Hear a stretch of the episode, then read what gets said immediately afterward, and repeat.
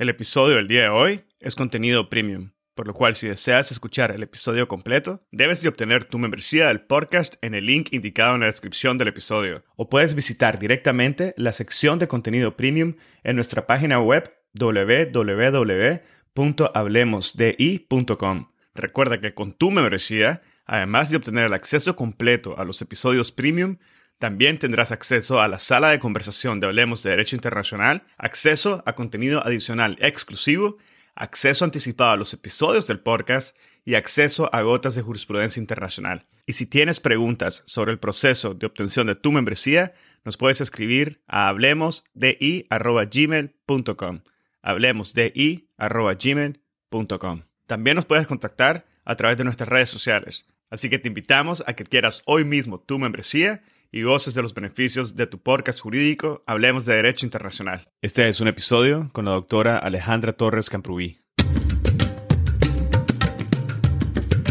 Bienvenidos a Hablemos de Derecho Internacional. Mi nombre es Edgardo Sobanes, abogado y consultor jurídico internacional. En cada episodio tenemos a un invitado o invitada especial que nos inspira y comparte sus conocimientos y visión única sobre distintos temas jurídicos y políticos de relevancia mundial. Gracias por estar aquí y ser parte de HDI. En este episodio tuve el gusto de conversar con la doctora Alejandra Torres Camprubí acerca del aumento del nivel del mar y las consecuencias jurídicas en la condición del Estado. La doctora Camprubí inicia el episodio recordándonos los requisitos de la condición de Estado bajo el derecho internacional. Posteriormente nos comenta sobre la escena política y jurídica internacional en lo relacionado al aumento del nivel del mar y la condición de Estado.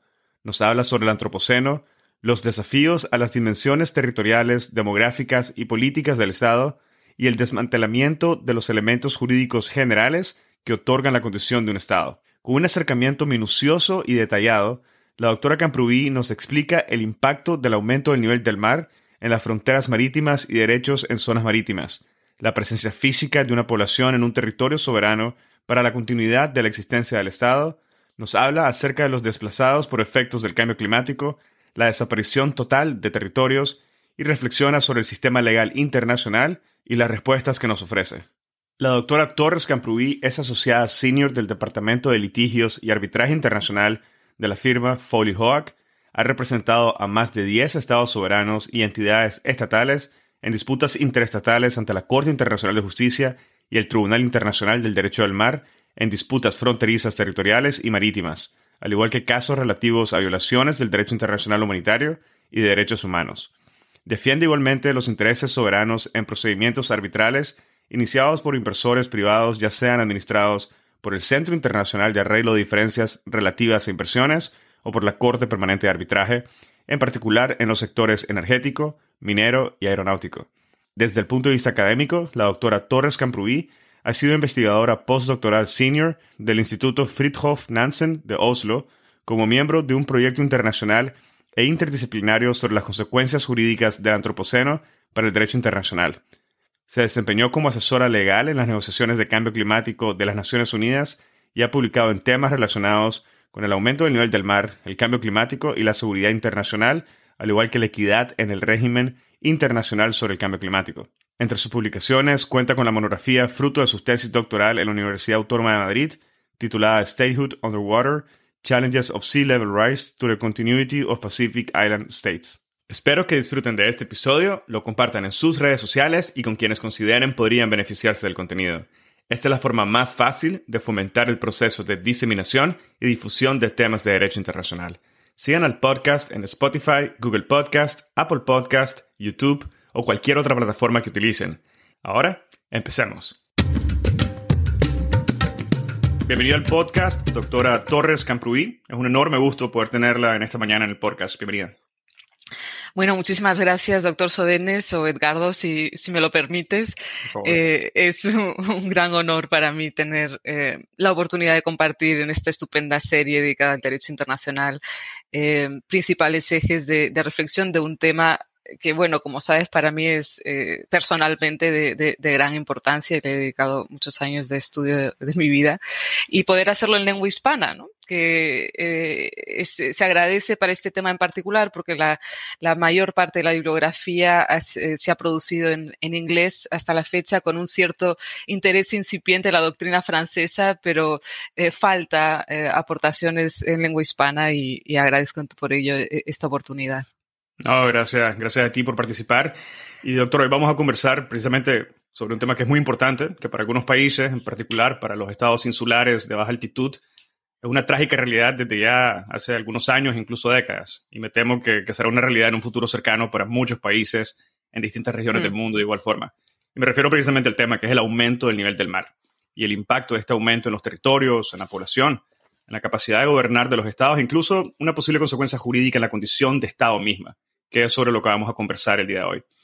Y me gustaría que de forma introductoria, doctora, y para poner en relieve algunos de los términos jurídicos relevantes a nuestra conversación, nos recuerde los requisitos primero para adquirir la condición de Estado bajo el derecho internacional y nos explique, por favor, cuáles son los estados cuya continuidad se ve más amenazada por el aumento del nivel del mar. Bueno, pues entrando entonces al, corazón que, del tema que nos ocupa, tu primera pregunta, Edgardo, ¿cuáles son los requisitos eh, para adquirir la condición de Estado? Esta es una pregunta central para el derecho internacional, por supuesto, ya que atañe al sujeto primario de derecho internacional, ¿no? El Estado, ese eh, creador de las normas internacionales a las que a la vez consiente a someterse y que ha eh, constituido el, el esqueleto que ha estructurado el orden jurídico internacional desde el nacimiento de lo que conocemos como el Estado moderno em, en la segunda mitad del, siglo XVII tras la paz de, Westfalia. Y bueno, al preguntarnos eh, cuáles son los requisitos em, para adquirir esa subjetividad primaria, estamos en realidad preguntándonos cuál es la esencia de la condición estatal, ¿no? Tratando de acceder a esa pregunta fundamental de la misma manera eh, que em, desde la perspectiva, bueno, casi psicoanalítica, se me permite el paralelismo, no, nos preguntamos eh, a nivel individual y colectivo cuál es la esencia de la condición humana, ¿no? Y bueno, así como responder a la pregunta cuál es la esencia de la condición humana es eh, una especie de, enigma permanente que, ha acogido eh, un abanico ilimitado de respuestas desde distintas ciencias, la filosofía, la antropología, la biología, la poesía, pues em, responder a la pregunta eh, cuál es la esencia de la condición estatal también eh, acoge un abanico, un gran elenco de, respuestas eh, desde el derecho y la ciencia política, ¿no? ¿no? porque sean preguntas irresolubles o sin respuestas, sino más bien porque son preguntas en, en permanente proceso de resolución. ¿no? Y así como cuando nos preguntamos sobre la esencia de la estatalidad, parece que, llegamos a respuestas que adolecen de cierta vaguedad conceptual o, lo que en teoría el derecho definiríamos como de, textura abierta. En realidad lo interesante es eh, el proceso en el cual esa, esa respuesta se está forjando y en este caso, eh, pues ver cómo el Estado es sujeto de transformación y cómo en esa transformación eh, podemos llegar a observar el cambio que acecha el orden jurídico internacional en el eh, contexto de la crisis ambiental eh, global.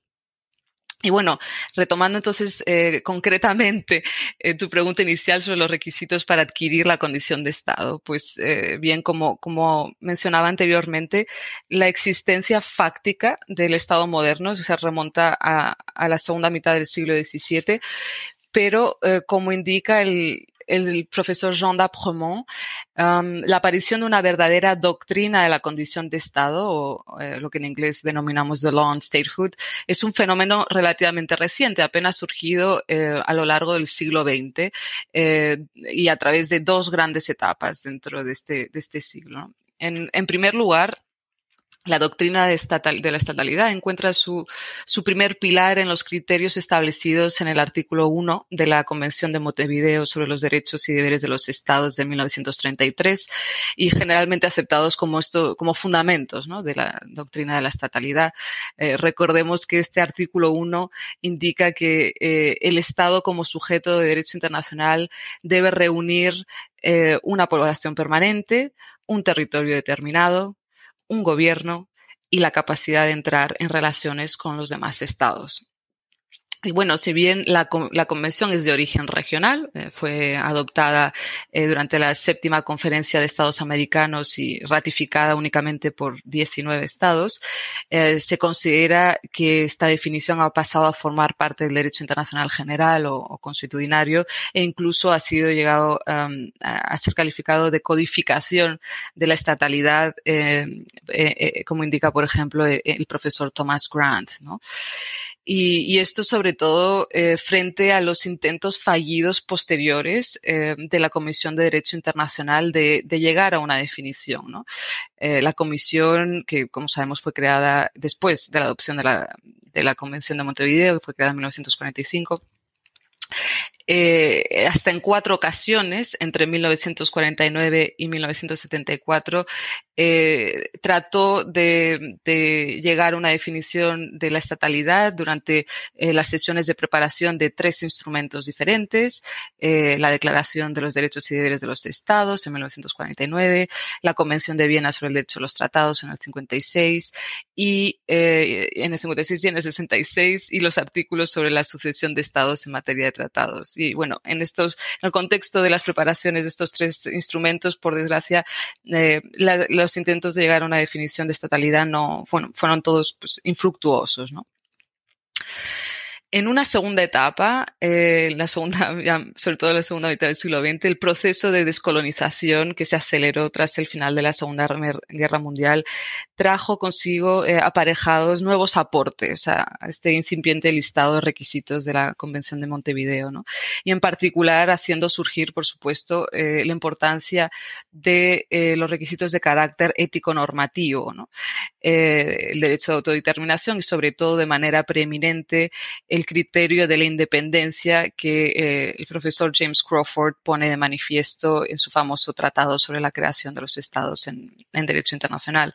Y este eh, elemento, ¿no? la, la, incorporación de los requisitos de carácter ético normativo, eh, es fundamental para entender, eh, para el tema que nos ocupa, sobre todo, porque sin él no, no, enten no entenderíamos cómo los pequeños estados insulares eh, más afectados por el aumento del nivel del mar eh, adquirieron la condición de estados independientes eh, a partir de los años 60, de los años 60 incluso llegando hasta el milenio y fueron aceptados eh, como miembros de pleno derecho de Naciones Unidas a pesar de que no necesariamente eh, bueno estaban en condiciones de poder cumplir con el requisito de la capacidad establecido en el artículo cuarto de la Carta de Naciones Unidas ¿no? y quizá dependiendo de lo que me preguntes Edgardo más adelante podamos ahondar en, en este punto en la relación fundamental de los estados con, con la organización y bueno, pasando entonces a, tu segunda pregunta, ¿no? ¿Cuáles son los estados cuya continuidad se ve más amenazada por el aumento del nivel del mar? ¿Y, y cómo se ha llegado a, a, conocer este problema, ¿no? Pues en la actualidad, de los más de 193 estados independientes miembros de Naciones Unidas, solo cuatro de ellos están particularmente amenazados en su continuidad por el aumento del nivel del mar, ya que eh, están exclusivamente compuestos por islas de coral y atolones que tienen una altitud media de que ronda los 5 metros y que en ningún caso supera los 10 metros. Y bueno, de estos eh, cuatro estados insulares, tres de ellos se encuentran a merced de, los caprichos del Océano Pacífico, Kiribati, Tuvalu y las Islas eh, Marshall en particular, mientras que el cuarto se encuentra en el Océano Índico, son eh, las Maldivas. Para dar cuenta del grado de exposición a que se enfrentan estos cuatro estados. En su último informe, eh, eh, el, eh, panel intergubernamental sobre cambio climático, su sexto informe publicado recientemente en agosto del 2021, eh, previó que el aumento del nivel del mar para el 2100 eh, alcanzaría prácticamente un metro de altitud y esto constituye una auténtica sentencia de muerte para estos cuatro estados. Esto no quita, por supuesto, que el abanico de estados insulares eh, afectados por los impactos del cambio climático y el aumento del nivel del mar, e incluso por estados de baja altitud, no necesariamente insulares, es mucho más amplio. Eh, de hecho, el, en el eh, informe anual de la Comisión de Derecho Internacional que creó hace, pocos años un grupo de estudio dedicado específicamente a estudiar la elevación del nivel del mar en relación con el derecho internacional. Pues bien, eh, en la propuesta de creación de este grupo eh, señalaba que hay más de 70 estados que se ven o pueden verse directamente afectados por la elevación del nivel del mar, es decir, un grupo que representa más de un tercio del número total de estados independientes actualmente existentes. ¿no? Eh, y bueno, eh, afecta en particular a los estados insulares, puesto que de la insularidad nace la vulnerabilidad frente al fenómeno, ¿no? Pero de todos ellos, sin duda, eh, estos cuatro estados son, digamos, los que encapsulan el auténtico desafío existencial, ¿no? Son los, los que de alguna manera representan un nuevo paradigma, ¿no? Bueno, doctora, muchas gracias por esa visión general acerca de la condición de estados del derecho internacional y haber apuntado también los, los países o los estados que se ven más amenazados en la actualidad. Antes de entrar eh, en profundidad en la materia jurídica, me gustaría sí preguntarle de un tanto, desde una perspectiva un tanto general, ¿cómo se dio a conocer este problema? Me refiero a la condición de Estado, el aumento del nivel del mar en la escena política y jurídica internacional. Bueno, le agradezco mucho esta, esta pregunta, doctor Sobenes, porque mm, a menudo queda eh, excluida ¿no? de, de, de, este, de, los debates sobre este tema y a mí me parece fundamental no solo para entender por qué hablamos de ello, sino para entender por qué hablamos de la manera en la que hablamos de ello y, y también porque considero que eh, digamos, eh, la, manera en que surgió nos da ciertas claves sobre cómo va a ser resuelto, ¿no? Cómo va a continuar este proceso de, creación de nuevas respuestas. Bueno, el, surgimiento de este problema en la agenda, eh, su introducción, digamos, en la agenda política internacional vino de la mano de los propios estados afectados, ¿no? Que lejos de, dejar que esta vulnerabilidad existencial los aislara más de la comunidad internacional, han sido particularmente locuaces y de enorme eficacia diplomática eh, algo que yo admiro muchísimo y que, he observado y seguido con gran, con gran interés a lo largo de los últimos 15 años. Y bueno, aún siendo miembros jóvenes de, esta familia de estados que, representa la ONU, no impidió, esto no impidió que los estados insulares de baja altitud se convirtieran rápidamente en eh, los principales actores ante los órganos de Naciones Unidas y que desplegaran esfuerzos encaminados a introducir la pérdida de la condición de Estado debido al aumento del nivel del mar en el programa de diferentes órganos, instituciones y marcos de Naciones Unidas. Y, bueno, al hacer esto han ido forjando nuestro entendimiento común del desafío ontológico al que, al que se ven eh, enfrentados. Y lo han hecho a través de la construcción de tres eh, relatos, lo que en inglés solemos llamar narratives. La primera narrativa que los estados insulares de baja altitud han planteado eh, ha sido describir el cambio climático como una cuestión de seguridad internacional un esfuerzo que comenzó a circular a través de las instituciones regionales y luego en foros universales a medida que eh, eh, llegaba en paralelo a, los dos órganos eh, principales de Naciones Unidas. la narrativa de la, seguridad internacional, ¿no? del, cambio climático como una cuestión de seguridad internacional, penetró primero en el Consejo de Seguridad en 2007 a raíz de la, organización de un debate en el Consejo sobre el tema de la energía, seguridad de cambio climático. Y a través de, desde, este punto de entrada, digamos, em, eh, se llegó eh, dos años después a la adopción en 2009 de la resolución de la Asamblea General de Naciones Unidas, la número 63-200-281, sobre el cambio climático y sus posibles repercusiones para la seguridad internacional, que fue patrocinada por el Foro de las Islas del Pacífico.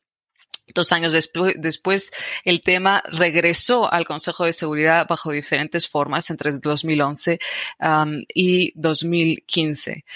Y bueno, eh, aunque este, esta narrativa aún no ha encontrado una eh, expresión eh, directa en el marco de las negociaciones sobre el cambio climático, los estados afectados insisten en que es importante y es relevante porque no solo encapsula la amenaza existencial a la que ellos están, a la que ellos se enfrentan, sino que también, digamos, demuestra que estamos ante una, digamos, estamos ante un fenómeno que amenaza objetivos comunes de la comunidad internacional. ¿no?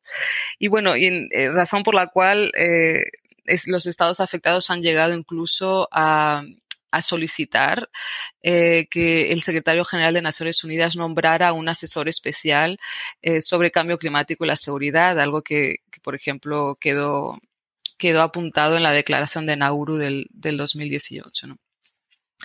La segunda narrativa por la que este problema ha llegado a la escena política internacional, eh, este problema o, lo, que me permito denominar el paradigma del Estado naufragado, eh, es a través de eh, la narrativa de los derechos humanos básicos de las poblaciones afectadas y de las generaciones futuras. Las Maldivas fue el Estado eh, que lideró este enfoque en distintas instituciones de Naciones Unidas y presentó con éxito esta cuestión eh, ante el Consejo de Derechos Humanos desde el 2005. Eh, en 2008, el Consejo adoptó por unanimidad, la, el Consejo de Derechos Humanos me refiero, la resolución número 7 barra 23 sobre los derechos humanos y el cambio climático. ¿no? Y, bueno, eh, Tuvalu insiste en, en esta eh, dimensión. Y bueno, si bien inicialmente el objetivo era eh, conseguir un reconocimiento de un nuevo derecho al medio ambiente seguro y sostenible, eh, en la práctica, como el comité de, de la International Law Association ha, ha, reflejado en uno de sus informes, los esfuerzos de la comunidad internacional han ido, han tendido a desarrollar un marco político y de políticas específico para la protección de las personas desplazadas frente al, al cambio climático, pero bueno, podemos discutir esto más, más adelante en detalle. Y, y por último, la tercera narrativa que eh, contextualiza ¿no? y por la que ha entrado este, este tema a la agenda política internacional eh, es en el contexto más amplio la división norte-sur eh, y puede encontrar su expresión principal dentro del eh, Convenio Marco de Naciones Unidas sobre el Cambio Climático, en particular en el artículo 8 del Acuerdo de París sobre eh, loss and damage, ¿no? pérdidas y daños. Y mm, estos, estas tres eh, narrativas eh, han establecido realmente los, los parámetros de la futura batalla, que ya en realidad ya es una batalla presente de los estados afectados, eh, y, y, pueden ser concebidas, o al menos a mí me gusta concebirlas como, como armas ¿no? de esta batalla teológica y ética en la que cualquier discusión jurídica pues continuará desarrollándose. Bueno, doctora, sin duda vamos a repasar algunos de los puntos que mencionó, pero por el momento me gustaría referirme a su libro Statehood Underwater, Challenges of Sea Level Rise to the Continuity of Pacific Island States, donde indica que el antropoceno ha venido a desafiar las dimensiones territoriales, demográficas y políticas del Estado. Indica en su libro que el antropoceno está impulsando a repensar no solo el Estado o el derecho internacional, sino que también ha puesto en relieve la correlación entre lo que es la condición de Estado como la realidad física y la condición de Estado como construcción legal. ¿Podría explicarnos un poco a qué se refiere con esta afirmación en su libro? Sí, claro. Bueno, antes que nada agradezco, eh, doctor, que, bueno, el interés mostrado a, esta monografía, eh, que es el resultado de una tesis doctoral, y, tengo que apuntar que fue publicada en 2016 ah, y de, de, 2016 para acá ha habido enormes evoluciones en este, en este tema. Eh, pero bueno, volviendo a, su pregunta sobre el antropoceno, quizá antes de contestar a, específicamente a, qué me refería con esa expresión, eh, conviene recordar o explicar brevemente qué es el antropoceno, ¿no? Y la historia de la identificación y descubrimiento de, esta, de, esta, de este término, de esta etapa. Bueno, el término antropoceno fue em, acuñado por eh, científicos eh, coincidiendo con el cambio de milenio. En el año 2000, eh, profesor Paul Crutzen y Eugene Stormer publicaban The Anthropocene y posteriormente en 2002 el mismo Crutzen tituló un artículo de gran calado The Geology of Mankind en la revista Nature. Y bueno, este artículo tuvo un enorme impacto, eh, en parte debido a la influencia del propio Crutzen, que, que eh, en, 1995 había sido eh, galardonado con el Premio Nobel de Química por su investigación sobre la química atmosférica, la composición y la descomposición del ozono. Y bueno, el término antropoceno nace de la combinación entre dos acepciones, ¿no? La acepción antropos, hombre, y seno, que significa época, como forma de, medición temporal. Em, en geocronología, esta ciencia que estudia y establece lo que se conoce como la escala geológica temporal, em, las distintas edades de la Tierra desde su nacimiento hace 4.500 millones de años, se definen en base a lo que se conoce como la columna estratigráfica de la Tierra, es decir, la sucesión de sus capas, ¿no? Y bueno, mediante este estudio estratográfico de la Tierra, el análisis de los, de los fósiles asociados con un estrato, eh, se lleva a recomponer la línea del tiempo, ¿no? Se lleva a recomponer esta historia de la Tierra. Que, que, se divide en, en, tres partes. Se divide en eras. Eh, las eras son los grandes intervalos temporales eh, las eras a su vez están subdivididas en épocas y las épocas están a su vez subdivididas en periodos. Y bueno, hoy en día nos encontramos en la era cenozoica, eh, cuya característica fue la aparición de la megafauna y luego posteriormente del Homo sapiens eh, y un predominio de los mamíferos vertebrados. Estamos en la era cenozoica dentro de la época del cuaternario y del periodo del Holoceno. El Holoceno es el periodo interglacial que comenzó hace alrededor eh, de 11.700 millones de años eh, y que está caracterizado por eh, su estabilidad ambiental y regularidad de los ciclos y sistemas de la Tierra y con ello ha permitido realmente el desarrollo de la civilización humana tal y como la conocemos. Pues bien, el, profesor, profesor Crutzen indica que después de estos 11.700 eh, eh, millones de años, estaríamos dejando el periodo del Antropoceno para adentrarnos en un nuevo periodo, el Antropoceno denominado así para designar el hecho de que la humanidad se ha convertido en una fuerza geológica propia, una fuerza eh, capaz de alterar las demás fuerzas geológicas naturales y que está llevando al planeta hasta sus límites máximos, haciéndonos abandonar el Holoceno para entrar en, una, en un nuevo periodo. Y el Antropoceno sería así el periodo que la humanidad ha creado. Y bueno, no es eh, únicamente una propuesta doctrinal, sino que, o incluso algunos críticos podrían considerarla hasta propagandística, sino que es objeto de estudio científico por la Comisión Internacional de Estratigrafía eh, institución responsable de establecer la escala geológica de la Tierra. En 2009 eh, fue creado grupo de trabajo sobre el Antropoceno como parte de la subcomisión sobre estratigrafía del, cuaternario para estudiar la existencia de firmas geológicas que puedan justificar desde el punto de vista científico la caracterización del, del, antropoceno como un, nuevo periodo eh, distinguible de, del Holoceno. Por tanto, nos encontramos ahora mismo en un momento verdaderamente único en la historia, ya no contemporánea, en la historia planetaria, y podemos ser testigos de, este cambio. ¿no? ver y reconocer eh, el antropoceno está teniendo ya y continúa teniendo un fuerte impacto en el mundo del conocimiento y, por supuesto, eh, también en el mundo de las ciencias sociales como, como el derecho. La consecuencia fundamental para las ciencias sociales y, bueno, en particular para el derecho, es que, eh, desde mi perspectiva al menos, echa por tierra la mm, división cartesiana eh, hombre-naturaleza. ¿no? Eh, indica que eh, las características del sistema planetario es que está compuesto por ambas dimensiones a la vez. ¿no? El antropoceno nos, em, nos invita a volver a pensar en términos ontológicos conceptos basados en la estabilidad del mundo material y nos posiciona no solo como observadores de este mundo, sino también como parte actores de este, de este proceso. ¿no? Y así el antropoceno desde el punto de vista del derecho internacional nos invita a repensar conceptos centrales y axiomáticos eh, a nuestra disciplina como es el Estado. Y eh, a repensar la correlación entre la estatalidad como realidad física, es decir, el Estado entendido desde la perspectiva clásica territorialista, y la condición del Estado como una construcción legal, es, decir, como, con poderes soberanos sobre este territorio o realidad geográfica. Y bueno, por otro lado, también el antropoceno nos, nos llama a involucrarnos, ¿no? como expresa el, profesor Jorge Viñuales en su ensayo eh, The Organization of the Anthropocene.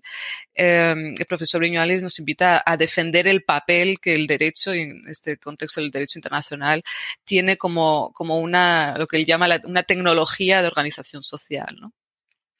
Así que, eh, bueno, si, si hay un entendimiento de que el alcance del cambio climático en el eje tiempo-espacio es planetario e intergeneracional, el antropoceno nos invita a ir más allá, ¿no? Nos invita a ampliar el marco conceptual eh, en el que reflexionar sobre los desafíos que, que el cambio climático genera para, para el hombre y las estructuras político-jurídicas de la comunidad internacional.